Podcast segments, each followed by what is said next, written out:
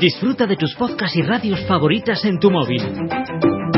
Descarga y escucha tus episodios cuando quieras, incluso sin conexión. Recibe notificaciones de tus suscripciones y mucho más descargando gratis la aplicación de iVoox. Este mes, en Revista MOA, Carla Sousa, a carcajadas.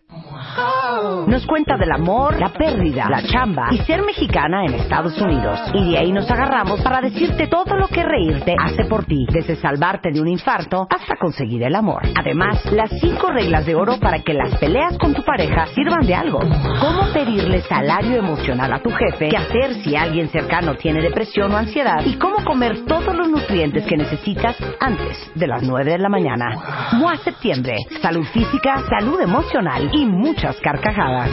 Una revista de Marta de Baile. Bueno, como se los prometimos esta mañana, cuentavientes, te vamos a extorsionar, mi queridísimo Mario, ni modo. Sé que estuviste antier con nosotros, pero eh, había un tema que particularmente queríamos hablar contigo. Mario Guerra, aparte de ser el rockstar del amor, como lo presentamos siempre, Mario Guerra es tanatólogo de profesión, terapeuta, pero experto en el tema de pérdidas. Y como hemos estado monitoreándolos a todos ustedes en redes y como de verdad nos sentimos muy responsables en este programa de ayudarlos a estar emocionalmente bien después de todo lo que vivimos la semana pasada, lo trajimos de regreso para que hoy hablemos de la pérdida, de los que perdieron su casa, un ser querido, y puede ser que perdieron hasta la paz y la tranquilidad de vivir en la ciudad o en el país en el que vivimos. Bienvenido, Mario. Gracias Muchas por gracias, estar sí, aquí sí. nuevamente. Sé que has sido como esclavo de los cuentavientes, No, pero está perfecto, te encantado. necesitamos. Sí, encantado de la vida. Y lo dijimos la semana pasada, el martes de la semana pasada lo dijimos. No era momento de hablar de la pérdida en aquel momento, que estaban dando noticias de rescates y de cosas muy de, de víveres y de necesidades. Y dije, hablaremos más adelante de la pérdida. Y creo que hoy, hoy es buen momento para empezar a hablar de ella, porque eh, finalmente el que no perdió la tranquilidad, perdió una casa, perdió a un familiar, perdió una mascota, que también es como un familiar, y, y perdió muchas cosas, eh, esta, esta certidumbre de que pues estamos bien y no va a pasar nada. Eh, las pérdidas vienen de muchas maneras, ¿no? Las pérdidas no solamente vienen, insisto, por la muerte de alguien, también los desastres naturales provocan grandes pérdidas. Y aquí quiero, quiero resaltar algo. Hay muchas personas que perdieron su casa, y me lo han venido diciendo a, lo largo de los días que han pasado, que perdieron su casa no porque su casa haya derrumbado, sino quedó inhabitable o de algún- alguna manera no pueden regresar a ella todavía. Y entonces muchas personas les dicen, pero, pero no te sientas mal porque estás vivo, porque estás bien, ya lo material va y viene. Y creo que también debemos de ser un poco más delicados en esto, porque eh, ¿qué, ¿qué es lo que, qué pérdida duele más? Lo que a cada uno le duele más.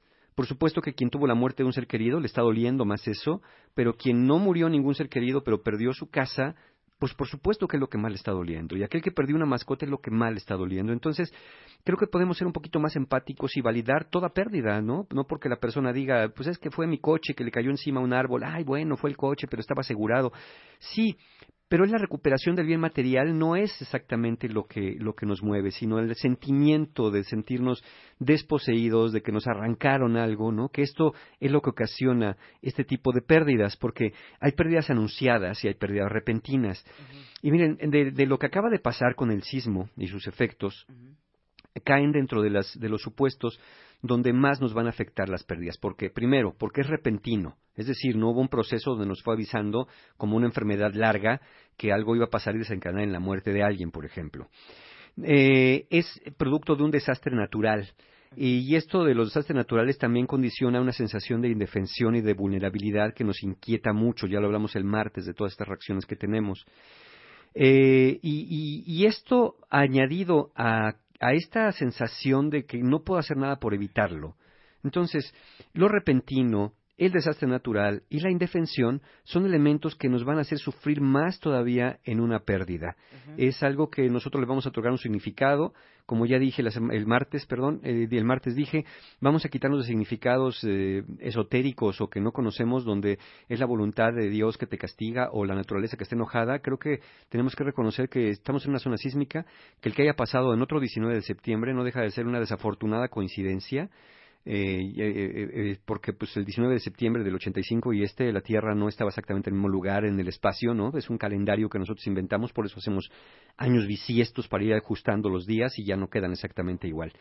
Entonces, todo esto nos, nos da a reconocer una cosa, la naturaleza de las cosas, ¿no? ¿Por qué nos hace sufrir una pérdida? Por el apego que tenemos a ellas, que es normal, por el vínculo que formamos, porque nos hace sufrir también, como dije, por no reconocer la naturaleza de las cosas. Y la naturaleza de las cosas es que las cosas pueden acabarse, pueden desprenderse de nosotros en el momento menos esperado, y no es que tenemos que estar todo el día pensando que nos vamos a quedar sin casa, pero, pero como dije también el martes, reconocer que vivimos en una zona sísmica es algo que, que, nos, que nos mueve y nos conmueve. Me acuerdo cuando vinieron unos, unos terremotos en Japón y vino un tsunami en una zona costera y se llevaron las casas de muchísimas personas. Cuando llegaron la prensa internacional a ver lo que había pasado y a entrevistar a las personas que estaban tratando de recuperar algo de sus casas y buscando seres queridos, se toparon con personas que no los veían tan abrumados como esperaban. Y entonces les preguntaron, oigan, pues dije, primero pensaron, están embotados, están en shock, por eso no pueden reaccionar. Y les preguntaron, oigan, ¿y, por qué no nos vemos a ustedes desgarrados por el dolor? ¿Por qué no nos vemos eh, eh, derruidos por todo lo que pasó?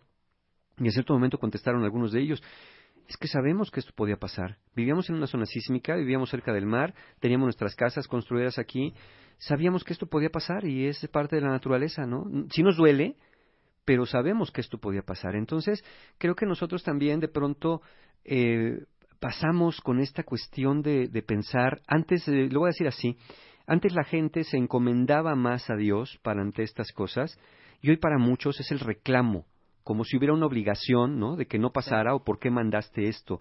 Hemos volteado las cosas y entonces, ¿cómo ahora me voy a sentir protegido con aquel que siento que me lo causó?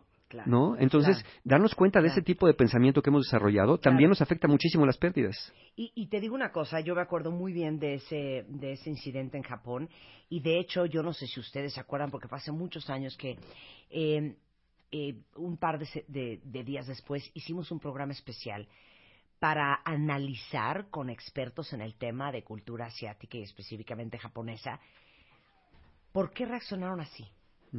¿Por qué no había saqueos en los Oxos y en los 7-Elevens? ¿Por qué no había gente llorando en la calle? Y nos explicó cosas bien interesantes, pero una de ellas es que el japonés tiene un gran sentido de, de autorresponsabilidad, de accountability.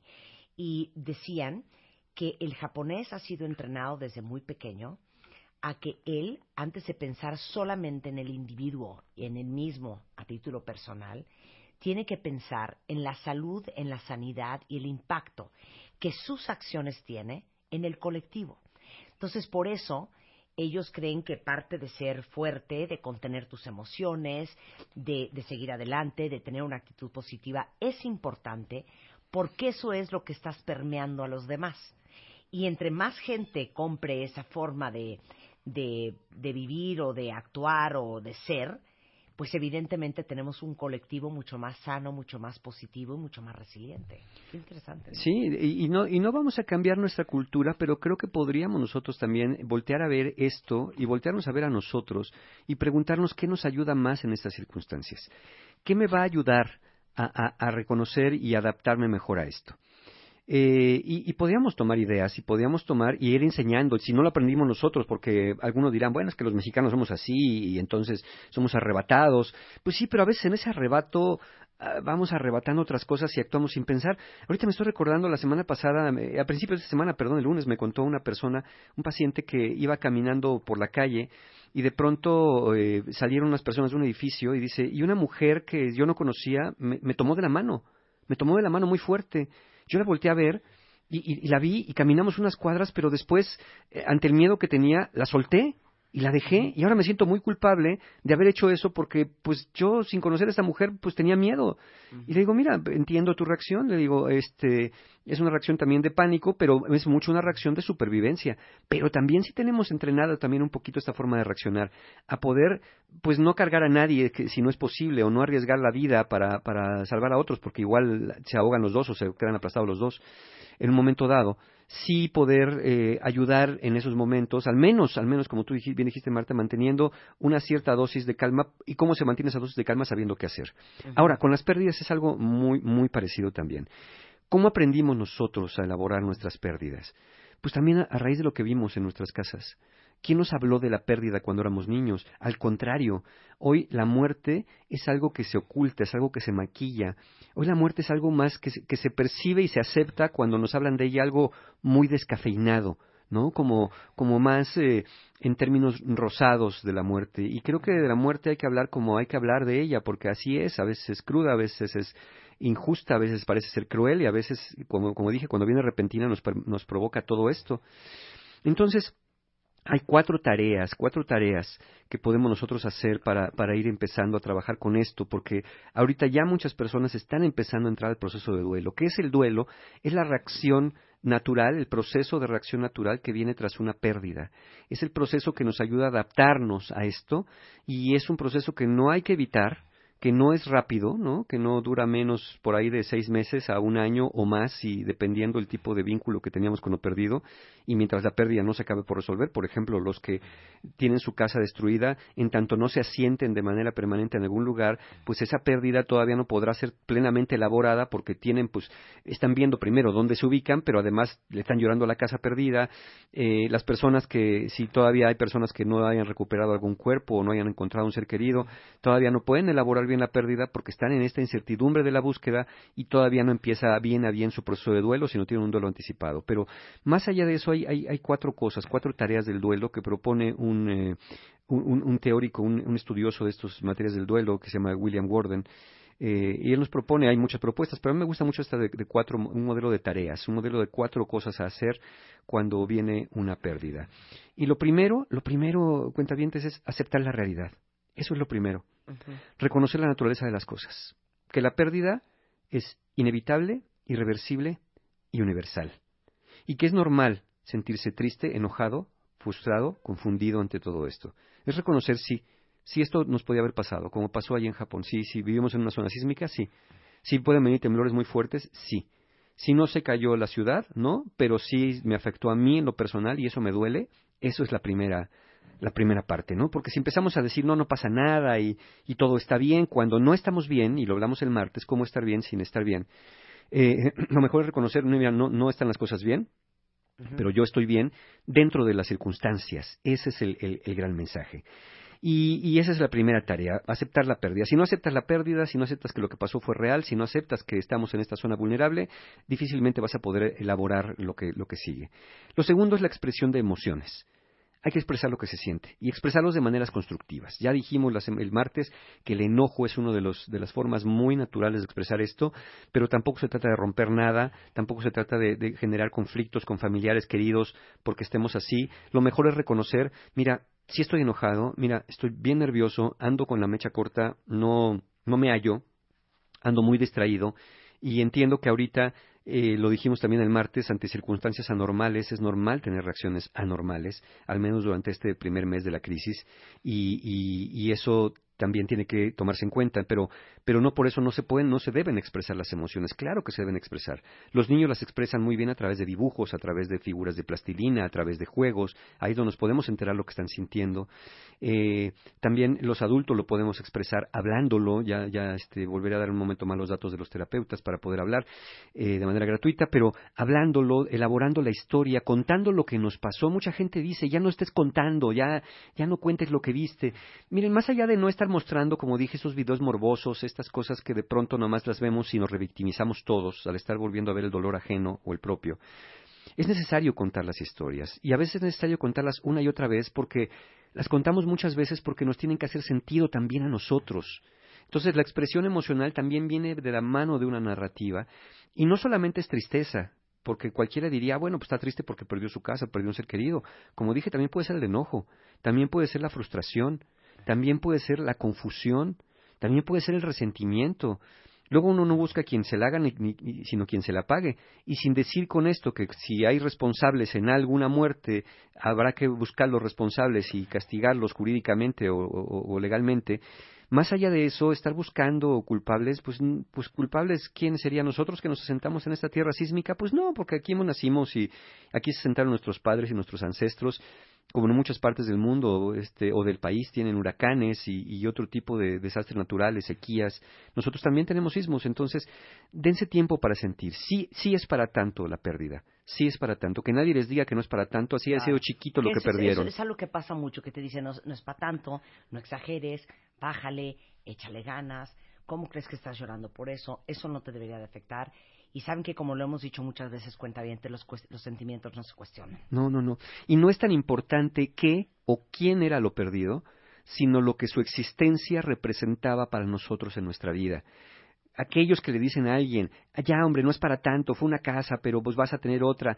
Tú no sabes, tú sabes que perdió la casa, pero tú no sabes lo que tuvo que haber pasado para tener esa casa, para vivir en esa casa y las cosas que había dentro.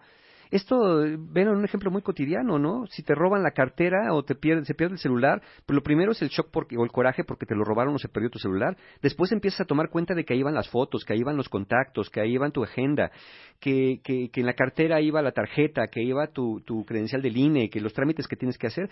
Al paso de los días nos vamos dando cuentas, nos vamos dando cuenta que de la pérdida hay otras pérdidas colaterales que poco a poco vamos a ir tomando conciencia conforme vaya pasando el tiempo y, vayamos buscando aquello que ya no está. Entonces, la primera tarea, como dije, es eh, aceptar la pérdida, reconocer la realidad de la pérdida. La segunda tarea es expresar las emociones, insisto, de una manera constructiva. Eh, es normal también que aquí en, esta expresión emocional traten, si se sienten muy, muy agobiados, si se sienten muy intensos en esto, busquen desacelerar un poquito, dense tiempo también en esta expresión emocional, sin estacionarse, sin congelarse, pero sí eh, buscando hacerlo constantemente, con personas sobre todo que ayudan, ¿no? No necesitamos nadie que le eche más leña al fuego, pero tampoco nadie que nos invalide y, esto implica también eh, darse cuenta de algo, que en las emociones que vienen tras la pérdida en el duelo son como una montaña rusa emocional. Va a haber días cuentavientes que de pronto, si sufrieron ustedes una pérdida, lo hablábamos el martes, si quiero oigan el podcast del martes, las víctimas primarias, sobre todo, las que padecieron directamente los efectos de una pérdida por la muerte de un ser querido, una casa, una mascota, lo que fuera, estas víctimas primarias, eh, van a padecer una especie de lo que yo llamo una montaña rusa emocional incluso por días o momentos del día, se pueden sentir más tranquilos de, repente y al día siguiente otra vez más abatidos y pasan dos días así y después pasas un periodo donde pronto te sientes más tranquilo y sientes que lo estás superando, entre comillas, yo llamo a aprender a vivir con eso, y después otra vez como que sientes que vas y vienes. Estas fluctuaciones son normales, es un mecanismo que tiene nuestra mente para irse adaptando, ¿no? vamos a hacerle este, este símil, es como acomodarte en un espacio pequeño entre dos personas que están ahí en un asiento, ¿no? Del transporte, así como que con permiso, con permiso. Entonces, entre que te vas metiendo y vas empujando, bueno, así nuestra mente como que va empujando un poquito entre las ideas más pesimistas, entre las ideas más optimistas y va generando un espacio ahí para acomodar el hecho de lo que pasó, que fue muy grande y muy abrumador, pero tiene que acomodarse en la línea de nuestra vida.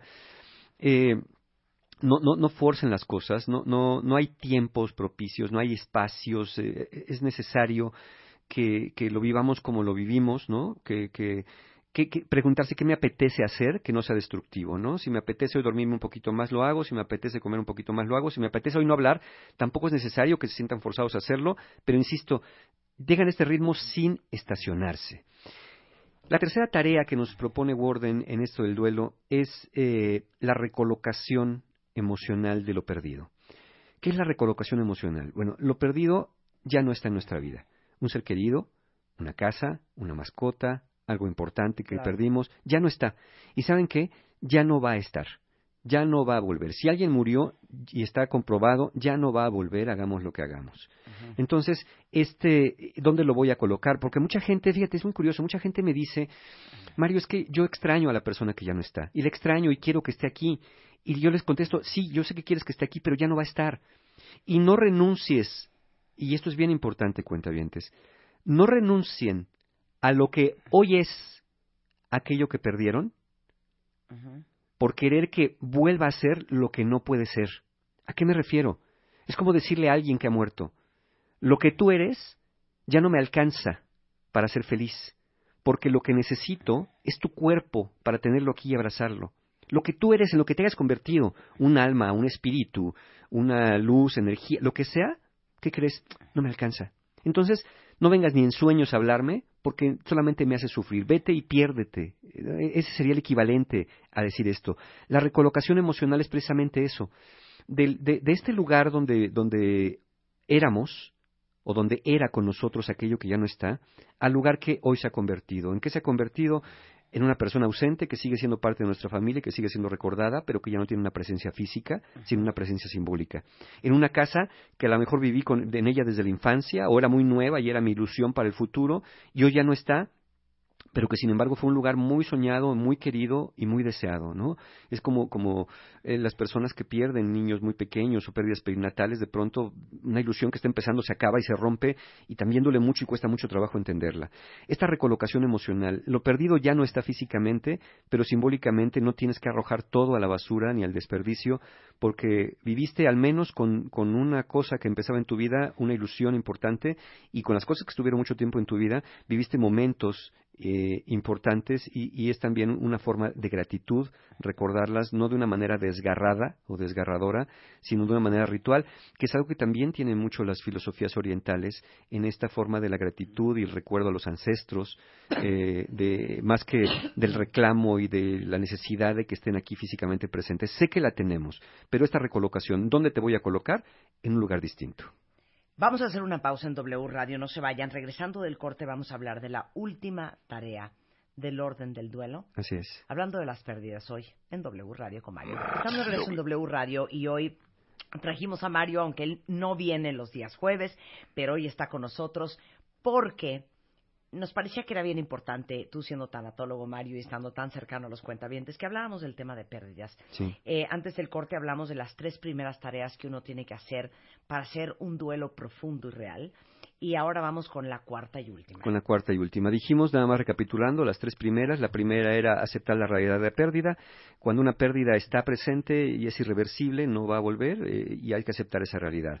Después dijimos que había que expresar las emociones de una manera constructiva, no destructiva, pero no quedar sin expresarlas y que había una especie de montaña rusa emocional donde nos íbamos a ir acomodando a esta, a esta realidad y a este sentir. Después hablamos de recolocar emocionalmente a lo perdido, sea un familiar, un ser querido, una casa donde vivíamos, no va a estar ya físicamente presente con nosotros, sino colocarla en un lugar donde emocionalmente la recordemos y sigamos teniendo una especie de vínculo con la persona. Yo siempre recomiendo mantengan una conversación con el ausente que se ha ido, con la persona que ha muerto, una conversación como si estuviera aquí, contarle, mira lo que voy a hacer en el día es esto, oye, tú qué opinas de aquello, y permitir que este conocerlo nos dé una respuesta como si aquel nos fuera respondiendo. Es una relación que no tenemos por qué renunciar a ella simplemente porque ya no es como solía ser. Hoy es una relación más, si lo quieren ver así, desde lo espiritual o desde lo simbólico que finalmente tiene que hacerse. Y finalmente, la cuarta y última tarea que nos propone William Warden con ese trabajo de, de, del duelo es eh, reaprender a vivir en un mundo uh -huh. donde lo ausente ya no está en nuestras vidas. Aprender a vivir en un mundo. Reaprender a vivir. Sí. Tenemos que, ya aprendimos, pero ahora tenemos que reaprender. ¿Por qué? Porque las cosas ya no van a volver a ser como antes. Uh -huh. Tenemos que eh, con nosotros también hacer un ritual, un ritual importante. Tenemos que despedir al yo que era antes de esto que me pasó y darle la bienvenida al yo que resulta después de esta pérdida. Es un yo que no necesariamente tiene que ser un yo herido. Sí puede tener cicatrices, pero puede ser un yo fortalecido a, a raíz de lo que hemos pasado. Yo no creo que las cosas pasen para enseñarnos algo. Yo creo que cuando las cosas pasan podemos aprender algo de ellas, que eso es muy distinto, ¿eh? Cuenta bien, si lo ven es una diferencia muy sutil. Me fascina, vuélvelo a repetir, vamos a tuitearlo. Sí, yo no creo que las cosas pasen para enseñarnos algo. Yo creo que de lo que nos pasa siempre hay algo que podemos aprender. Porque decir que las cosas pasan para que aprendamos algo quiere decir que esa fue la razón para que las cosas pasaran.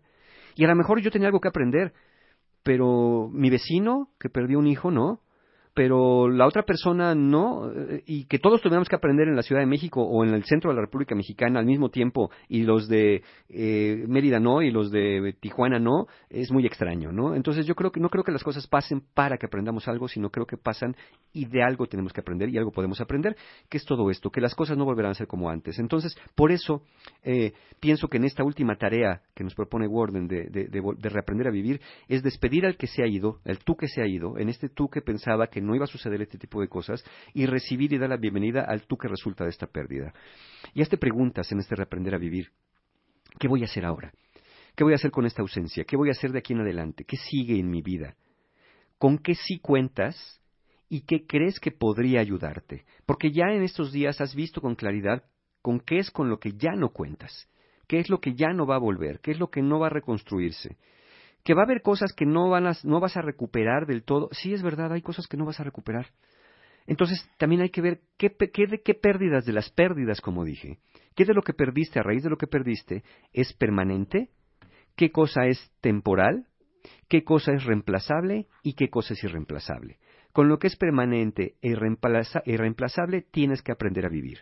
Con lo que es temporal o reemplazable tienes que encontrar la manera de recuperarlo, insisto, pero de una manera distinta. Entonces, esta es la idea. La idea es darte cuenta no que aprendes de la pérdida, sino que aprendes de ti derivado de cada una de estas pérdidas, desde las más cotidianas, desde las más aparentemente insignificantes, hasta las más grandes, como dijimos ya, la muerte de un ser querido, la pérdida de una casa, que lo que hacen es crear un quiebre en tu vida.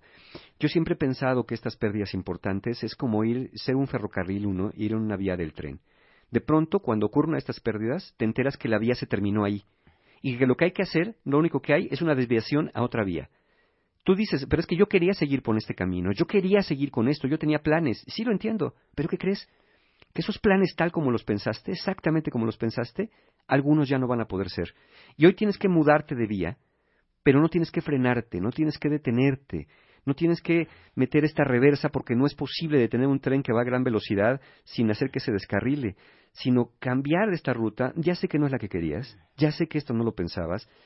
Yo también hubiera deseado que muchos de ustedes que me están escuchando no hubieran sufrido ninguna pérdida, que nada nos hubiera inquietado, pero ¿saben qué? Sí nos pasó. Y esto es real.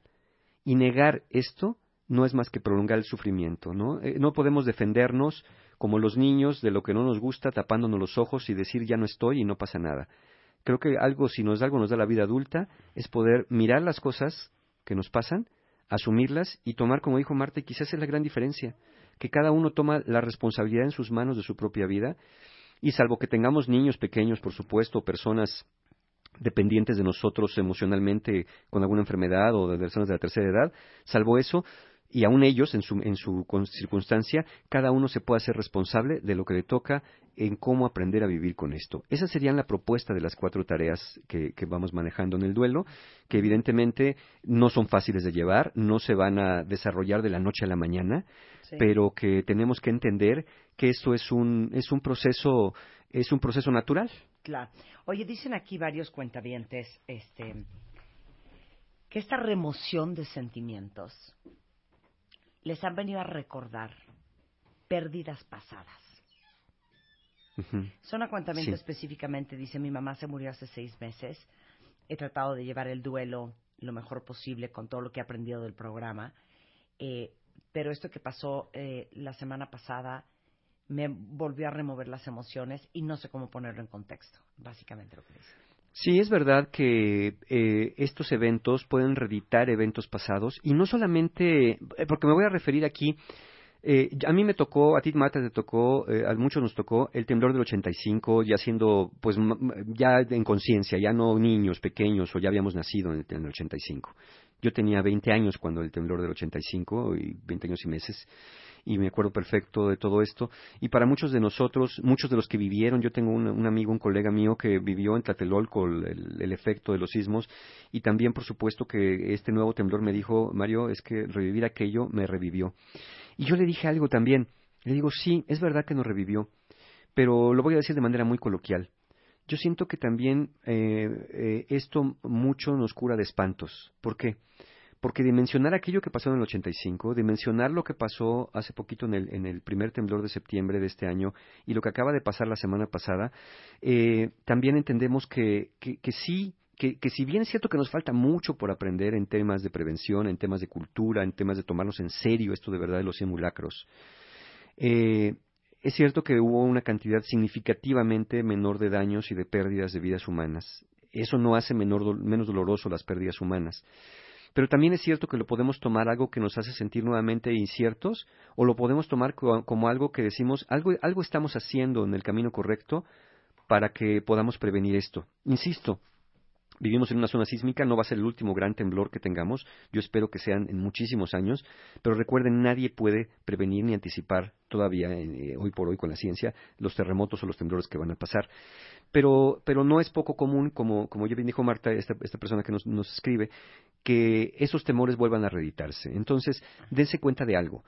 Eh, esto no, no fue, uno, no fue peor, no ese es el consuelo, pero darnos cuenta que algo estamos haciendo bien y darnos cuenta de algo.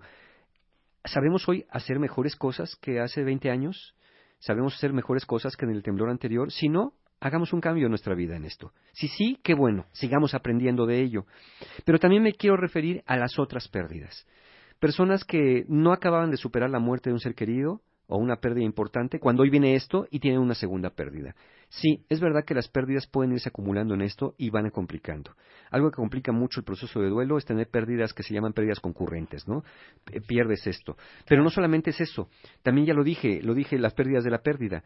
Muchas personas perdieron también, por, al menos de manera temporal, su fuente de trabajo, ¿no? Personas que trabajaban, personas que de momento tenían un negocio propio y que ese negocio se vino abajo, este, personas que trabajaban en un lugar que tuvo que ser demolido y que ya no pueden ir a trabajar a ese lugar porque se acabó la fuente de trabajo como tal este, eso también es algo que, hay que validar y si ya teníamos ahí problemas económicos en el pasado o problemas de salud o habíamos tenido una rachita de que me había ido mal y ya me estaba empezando ir bien y ahora con esto otra vez la vida se me voltea, es natural también que se sientan abrumados pero no lo vean como, como señales del destino que les dice que no los deja avanzar o no los deja crecer.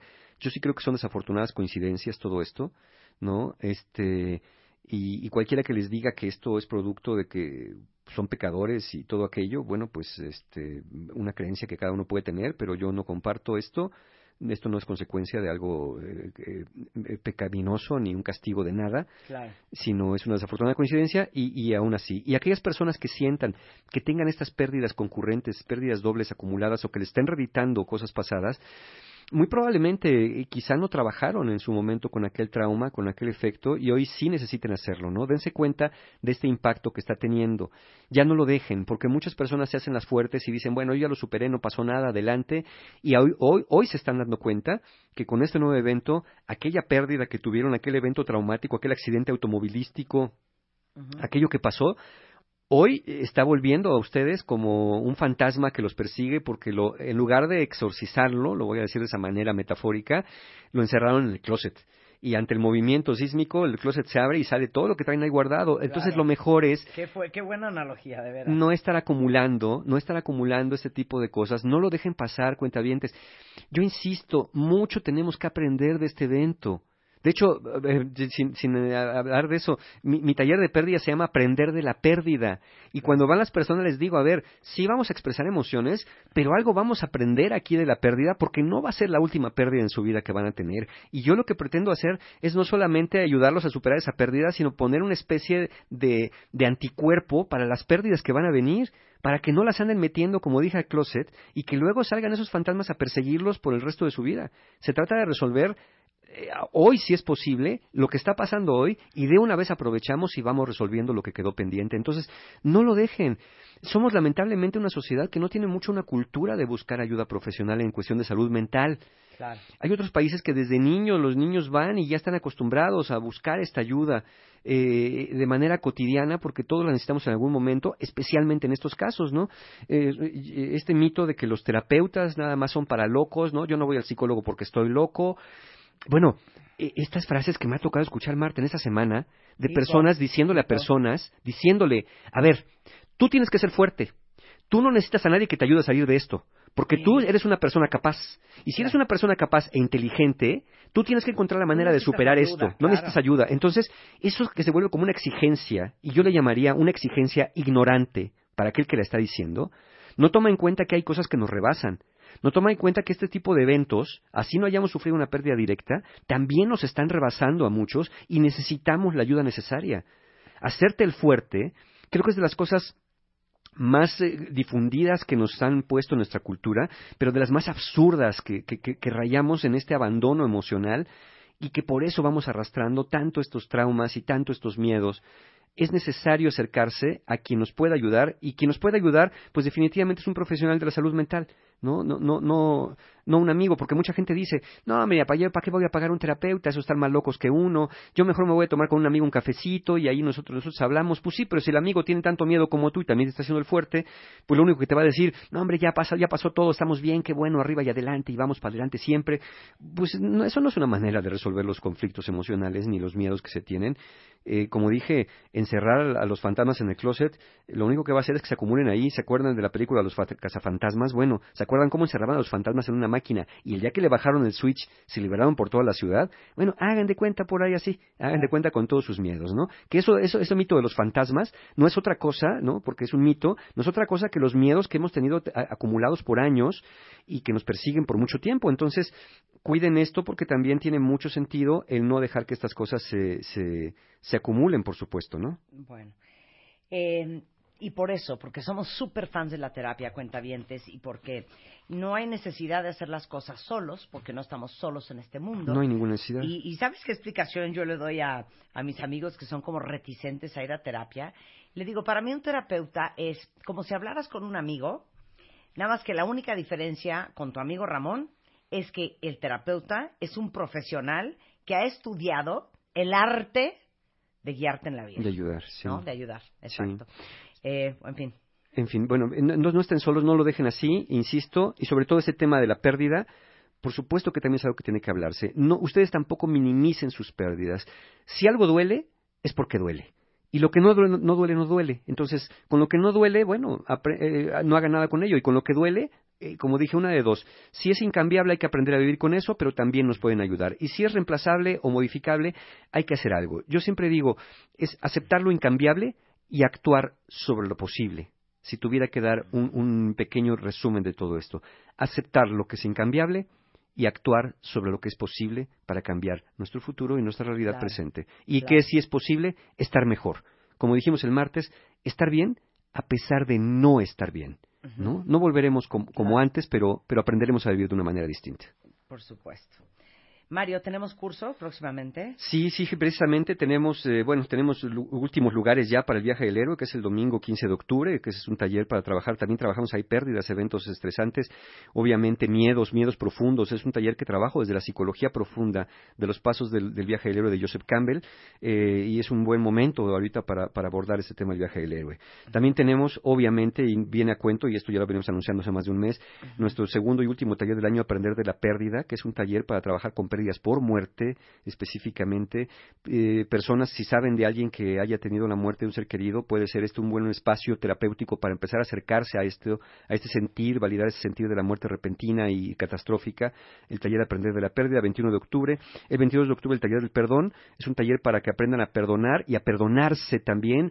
Fíjate, hay una cosa, esta culpa del sobreviviente. Muchas personas se sienten muy culpables de haber sobrevivido cuando murió un ser querido porque dicen, ¿cómo no estuve yo en su lugar? Bueno, estas culpas, este perdón a uno mismo, también es necesario trabajarlo y tenerlo, y ahí tenemos mi taller del perdón. Y finalmente, el domingo 29 de octubre, mi taller Sanando Heridas de la Infancia, que es un taller para trabajar precisamente con estas cosas que no nos dijeron, que sí nos dijeron en la infancia, y cómo nos fueron a hacer sintiendo vulnerables. Esta vulnerabilidad que sentimos muchos ante estos eventos tiene que ver con una incapacidad de poder autoconsolarnos, autosentirnos protegidos y, y sentirnos proactivos. Eso viene Claro. mucho de la infancia. Entonces, eso es el 29 de octubre. Toda la información de los talleres, formas de pago, por supuesto, la encuentran en la página de mis amigos encuentromano.com. Siempre hay un taller abierto en encuentromano.com. Y sigo insistiendo, las personas que sigan requiriendo ayuda profesional psicológica de primeros auxilios, todavía está abierta la línea en mi página marioguerra.mx diagonal ayudasismo. Hay teléfonos de colegas psicoterapeutas que de manera gratuita los pueden atender por teléfono en estos para canalizarlos o después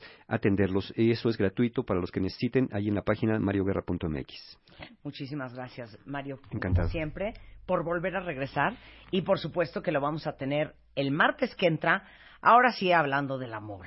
Eh, ya hablaremos Ya de, de- toca. de otros temas, hablaremos de otros temas ya. Muchas gracias, Mario. Gracias. Oigan, cuenta bien, nosotros nos vamos, pero no se vayan ustedes. Eh, todavía hay mucho más eh, información, update, estatus de cómo van las cosas en la Ciudad de México, en Puebla, en Morelos, en Chiapas, en Oaxaca, el resto de la tarde en W Radio, mucho más que ver, escuchar y aprender. Nosotros de vuelta mañana en punto de las 10. Gracias. Adiós. A ti que no has dormido. Por favor, el nombre de la persona. A ti que te la estás partiendo desde hace días. Haga la malla. No la suelte, no la suelte, güey. Arriba, arriba. das un Ivonne? Sí. Ok, Ivonne, tranquila. A ti, que no piensas detenerte hasta que todos estén a salvo. Te va a doler un poco, pero sigue adelante, vas bien. ¿Ya vieron cómo se saca la gente? Gracias. México es su gente. Gracias. W Radio. Vamos a escucharnos.